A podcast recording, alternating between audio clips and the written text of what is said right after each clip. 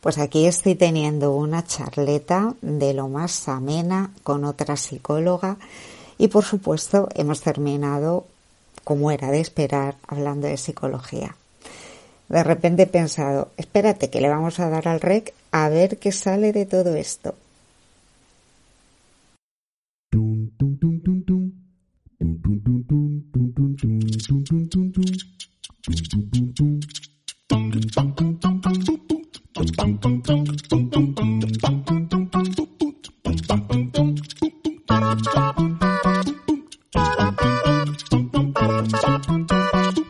Hola,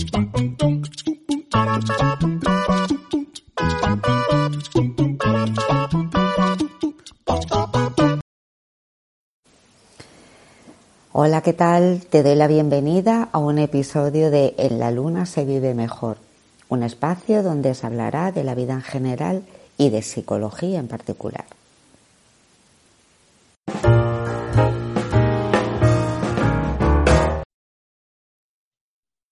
Bueno, pues ya que os he dicho que estoy con otra psicóloga, bueno, pues os la voy a presentar. Estoy con mi compañera Cris, de Más que Palabras, de Toledo. Y como os comentaba, estamos teniendo aquí una conversación. A ver, Cris, preséntate o cuéntanos. ¿Qué tal? Bueno, pues yo soy Cris de Toledo, como decíamos, como decía Pilar, y estamos aquí charlando un poquito, pues bueno, pues de, de cosillas que nos estaban surgiendo y demás y estábamos hablando de cómo ha cambiado ¿no? el perfil de la persona que está acudiendo a, terapia en, este, en, estos últimos meses. Estamos viendo que la figura del psicólogo, que, ya no está siendo tan o no está, no está tan estigmatizada como estaba antes y que se ve con más naturalidad. Y hablamos, Pilar y yo, pues mira, pues quizás la gente está creando, o sea, se está creando más conciencia de cambio. el perfil de personas que acuden ya no es quizás un perfil eh, muy crónico, ¿no? De, enfermedades muy patologizadas, es decir, de enfermedades que llevan mucho tiempo con la persona, sino que el, paciente, la persona identifica ciertos síntomas pues, de ansiedad, de estrés, de malestar, y en ese momento dice, ups, pues venga, voy al psicólogo. Y hablamos de ese cambio de paradigma, ¿no? Y nos estaba resultando muy curioso y a la vez muy gratificante. Sí, porque estábamos comentando de, bueno, experiencias suyas, mías, estábamos haciendo como una apuesta en común. Y es que eh, yo creo que lo importante es dar el paso, ¿no? Una vez que mm, decimos, uff, eh, me encuentro bien, no, me encuentro mal, tampoco, mm, sé que tengo que hacer algo. Lo importante es dar el paso, pero eh, mm, a ti, Cris, te pasa que alguna vez, que una vez que alguien acude a, consulta, en realidad se termina derivando y se termina desembocando en otros temas, en otras temáticas totalmente diferentes al verdadero motivo por el que una persona descuelga el teléfono y dice, quiero pedir cita. Absolutamente. Al final, eh, la terapia es un encuentro de persona, ¿no? O sea, persona. Eh, nosotros cuando estamos en consulta, no tenemos el rol de terapeuta-paciente, sino es un encuentro cercano con dos personas que se desnudan su alma, ¿no? O sea, el terapeuta, eh, y también por nuestra forma de trabajar, ¿no? Tanto Pilar como yo, eh, nos volcamos y al final acabamos sabiendo casi todo del uno del otro. Eso mm, Se habla de muchas cosas. Eh, por supuesto que se atiende a la necesidad del paciente, es decir, por lo que la persona viene a terapia, pero también eh, se hablan de otros temas eh, que también nutren la terapia y cada vez también se necesitan y son necesarios para crear esa vinculación. Porque, ¿no? O sea, había autores que decían y personas que dedicadas durante muchísimos años al mundo de la psicología, pasando consulta, que decía que un 50% del trabajo es el vínculo terapéutico. y, y es que realmente es así. Sí, porque además a partir de ese vínculo, de esa confianza que se va creando, porque, eh, no sé, habrá quien piense que el ir a terapia, pues es encontrarte una persona con una bata totalmente distante, eh, que solamente toma notas, eh, que te mira por encima de las gafas, que cuidado, que es un tipo de hacer terapia mm, totalmente respetada, respetable y, y, genial. Pero la psicología que nosotras en concreto en el centro practicamos es totalmente diferente. Yo por lo menos hay una frase que digo con bastante frecuencia y es que la psicología que yo practico eh, tengo totalmente permitido dar un dato mío de mi vida personal siempre y cuando sea para eh, ayudar a la persona a la que tengo enfrente, ¿no? Entonces, a partir de ahí, de esa cercanía que damos, eh, de esa, mm, tanto tu caso como en el mío, como en el resto de las compañeras, al final es que, es que a mí me llama mucho la atención que el verdadero eh, problema, lo que se consideraba que era el verdadero problema, el núcleo, se queda en un enésimo plano porque no era ni más ni menos que el detonante para, como comentaba antes, para descolgar el teléfono. Y además es que es curioso porque, y esto ya lo llevamos hablando un tiempo, que ahora encima en esta situación, en esta, ya no solamente por la situación que estamos viviendo ahora, sino por el paradigma que nos está trayendo eh, esta vida de una sociedad eh, que tiende bastante a la individualidad, a, mm, estamos empezando a demandar en muchos casos el hecho de decir necesito alguien que me escuche, necesito alguien con quien hablar. Ahora se puede ver acentuado por el tema que hay muchísima mm. gente teletrabajando, pero en condiciones normales terminábamos de trabajar, cogíamos la bolsa de deporte y nos íbamos al gimnasio y a lo mejor en realidad nunca hemos tenido un interés especial por hacer deporte, pero era por el hecho de que llegas, hablas, comentas y estás en la cinta andadora, pero en realidad era casi más por el hecho de tengo que hablar con alguien. Mm, eso, es, ¿no? Sí, totalmente de acuerdo. El espacio, ¿no? Que, que pues bueno, o sea, que, que teníamos eh, a nivel de socialización, muchas veces por esta situación, bueno, muchas veces no, se ha visto reducido eh, o se ha visto modificado de alguna forma, ¿no? Porque eh, puedes seguir manteniendo esa parte social a través de conexiones eh, online, pero bueno, pues se, se hace de forma diferente.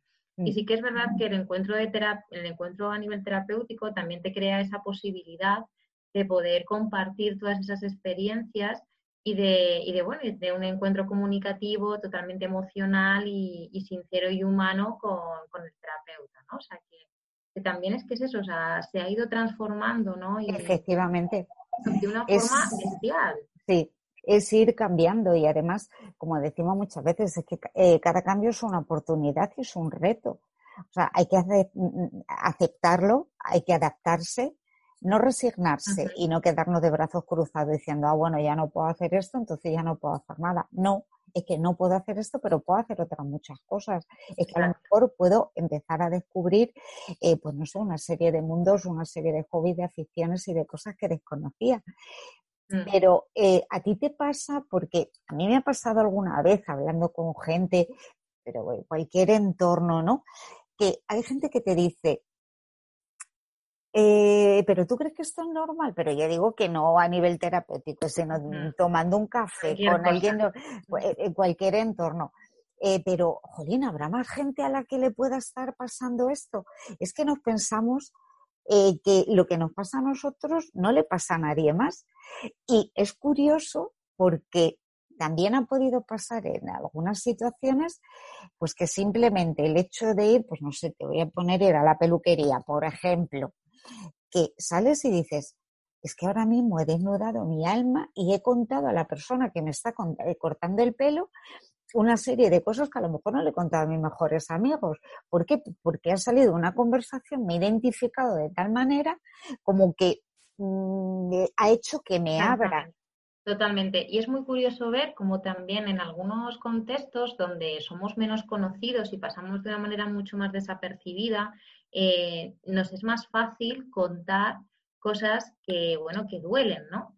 ¿Y que, por qué? Porque tenemos esa, ese pensamiento de que quizás eh, no es que no seamos juzgados, sino que me importa menos que me juzguen porque no son gente de mi entorno. Entonces, a veces, eh, cuando estamos con gente desconocida, por ejemplo, ¿no? Pues en las terapias de grupo o cuando estamos en algún, en algún curso, ¿no? O sea, a mí, se me, a mí se me viene a la cabeza alguna formación que he hecho relacionada con el mundo de la psicología o no, y han preguntado algo y he levantado la mano y he contado media vida mía.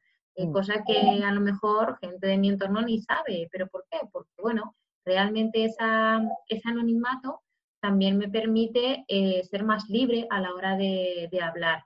Y, totalmente pasa, pasa eso, ¿no? Por eso creo que ocurren estas situaciones de que, eh, de que en estos entornos, de, como comentas, ¿no? Pues la peluquería o estos encuentros, la gente se siente más, eh, más libre de poder, bueno, pues hablar y, transformar y de sus, sus sentimientos en palabras y poderlo decir.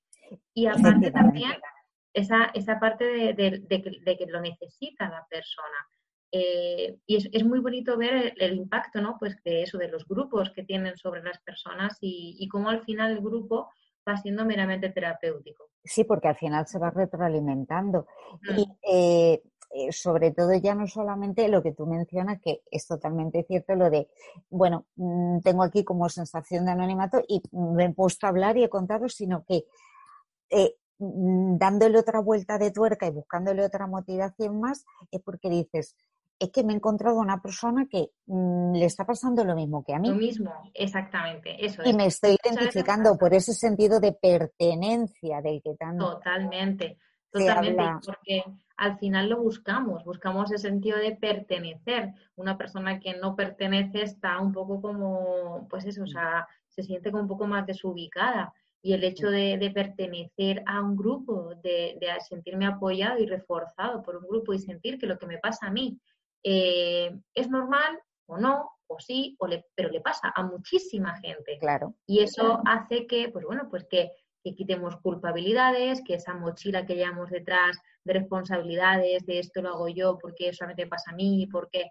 bueno, pues se queda más vacía y, y al final bueno, pues somos conscientes de que mucha gente está atravesando por situaciones similares a la que yo estoy pasando y también ellos me pueden dar estrategias, herramientas y nutrirnos todos, pues bueno, de, todo lo que se va trabajando, ¿no? En un grupo de apoyo o en una conversación eh, con varias personas eh, que, se, que se tenga, ¿no? Aparte que solamente eh, yo te hablo incluso por mí a nivel personal. El típico día como que te ha ido, eh, mm, yo qué sé, algo mal, eh, dos horas para aparcar, el famoso estrés cotidiano que lo tenemos ahí como, ay, qué cosa más buena eso que se ha inventado ahora la gente del estrés cotidiano, pero es que no nos damos cuenta del daño que puede hacer. Pero bueno, Mm, como dicen por ahí, mejor ese melón hoy no le abrimos. ya para otra conversación. Ya continuaremos en otra conversación con el, con el famoso estrés cotidiano, pero es cierto, o sea, subir a casa con una sensación de, de, enfado monumental ¡ah! y simplemente el hecho de contarlo en voz alta ya es como que plof, ya te has quedado ahí y ya dices, ala, ya está, venga, ya vamos a continuar con otra cosa. Claro, porque las palabras liberan y eso es algo que, y sanan. Y es algo que, muchas veces en, terapia no lo que hacemos es al paciente tratamos de, que lo saque, ya bien sea a través de las palabras o a través de algún tipo de, pues bueno, de expresión de para, actividad, que, para que pueda eh, canalizar esa, esa, esa, emoción y bueno, y digerirla mejor. Sí, porque según dicen, primero hay que soltar la tensión y luego liberar la emoción. Luego saldrá la emoción, pero lo primero de todo es soltar, soltar la tensión y sentirnos comprendidos, sentir que hay alguien que nos puede escuchar por aquello de que el todo es más que la suma de las partes. Exactamente. Por eso es súper importante ese refuerzo social y ese apoyo del grupo, ¿no? Que comentábamos eso, o sea, que el estigma del psicólogo está cambiando y que la gente cada vez acude, pues eso, o más a terapia eh, con una necesidad más preventiva y que los grupos de apoyo se están viendo cada vez más, eh, más buscados y más, mm, estamos atendiendo más gente, ¿no? Que busca esta necesidad, que esta necesidad sea cubierta mm. por, por lo que hemos estado comentando, ¿no? Y, bueno, y a nosotros nos parece maravilloso. Sí, porque a veces es lo que es lo que decíamos al principio, en realidad eh, no es, es que tengo tal problema con tal nombre y con tal apellido, que luego también hay muchas veces que tienes que empezar desmontando mucha creencia y desmontando mucho mito, porque hay gente mm, que te llama directamente ya con un diagnóstico, es que tengo tal. Ya, pero ¿quién te lo ha dicho? Eh, no, yo, eh, claro, el doctor Google. Eh, yo me he metido y entonces tengo tal y entonces quiero que me traten de tal. Probablemente no tenga tal. O sí o no, o no lo sé, ni es el momento, ni no lo sabemos.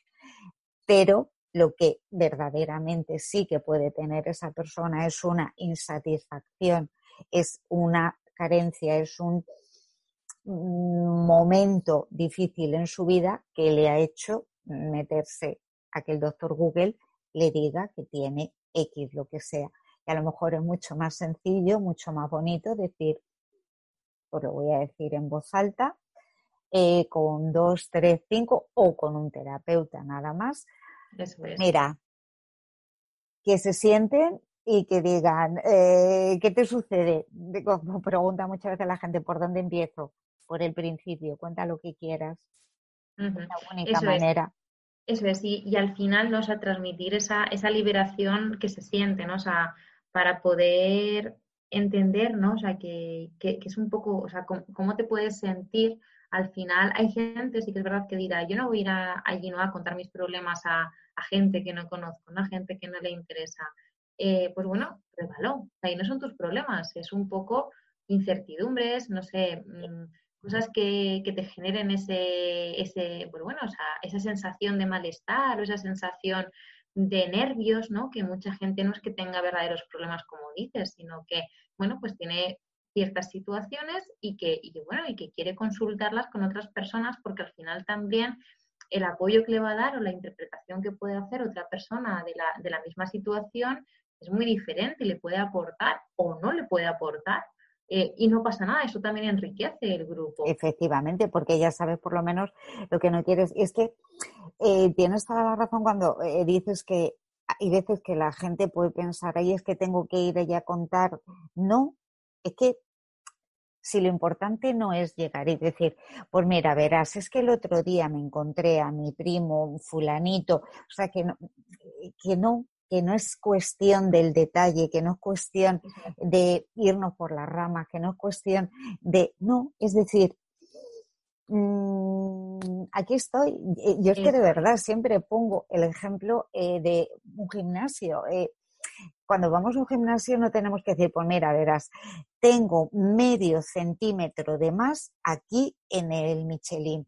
Luego quiero quitarme tal y quiero que mi masa, no, es decir, quiero encontrarme mejor físicamente. Y un día tocará que harás zumba, porque el cuerpo te pida meterte en clase de zumba. Y otro día, pues a lo mejor el cuerpo lo que te está pidiendo es decir, pues voy a hacer pesas.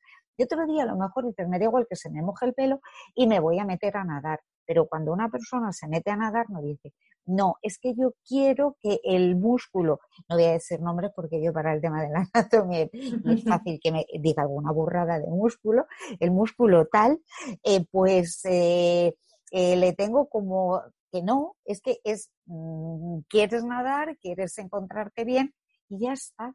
Y no hay que... Claro. Mm, eso es. Ni perdernos. se busca, claro, totalmente. Y eso es lo mismo que se busca, ¿no? En el, en, este, en este tipo, ¿no? Pues de, apoyo grupal que se, que, bueno, pues que, que se da, que se ofrece y que, y que al final bueno, también es una experiencia buena para que la gente pueda probar, para que la gente pueda eh, sentirse cómodo o no, pero que al menos experimente eh, este, ¿no? esta, situación, porque la verdad que es muy favorecedora. Sí, sí, sí, el hecho de decir, venga, ¿de qué hablamos hoy? ¿De qué toca que hablemos hoy? ¿Que hablamos de autoestima? Vale vamos a leer un libro, venga, vamos a hacer un mini taller de lectura, vamos eso Es, eso es, eso es. O vamos a reírnos, o vamos a hacer esto. y luego al final también es muy curioso de que se acaba haciendo piña, ¿no? O sea, que, luego la gente que acude a este tipo de grupos, eh, eso, o sea, como comparten también un, pues bueno, cosas luego muy, muy importantes, ¿no? Se crean como unos códigos de, de, confidencialidad, evidentemente, o sea, de lo que pasa aquí se queda aquí, o sea, todo esto es muy, muy respetado por todos y luego al final se crea como esa, esa sí, o sea, ese apoyo grupal y al final acabamos celebrando los cumpleaños, llevando empanadillas el día de los santos, eh, haciendo la despedida de Navidad y cada uno trae un. Bueno, ahora eh, se haría todo online y los cumpleaños se celebran. bueno, pero da igual, ¿eh? Se pueden celebrar online. Pero que eso es, totalmente, de otra forma, pero que es muy bonito. Bueno, llegaremos el día, llegará el día en el que, en el que se vuelva ¿no? a retomar todo eso o a lo mejor creamos una manera nueva. O creamos otra manera diferente de hacerlo y... claro, sí es cuestión de ir adaptándonos, ir creciendo y lo que no podemos hacer es decir, no, el mundo está cambiando, eh, yo me quedo parada, eh, a que, pues a que vuelva otra vez. Ya, pero es. es que esto no funciona así, es que es ir así. Eso es, totalmente, totalmente. Pues me ha encantado la conversación. Yo no sé si a quienes nos están oyendo les ha gustado también, pero a mí me ha encantado hablar contigo. Hacía mogollón que no hablábamos y ha sido dicho y hecho. Cuando nos hemos enrollado con todo esto, hemos dicho, oye, ¿por qué no le damos al play? Ya está. Las cosas que no se, que no se preparan son las que mejor salen. Así que nada, yo desde luego, por mi parte, bueno, Cristina volverá, por supuesto que volverá, me la traeré de una oreja, unas compas del equipo. por aquí eh, estaremos para charlar un ratito. Yo me despido hasta el próximo, deseando, como siempre, todo lo mejor y mandándos un beso enorme. Hasta luego.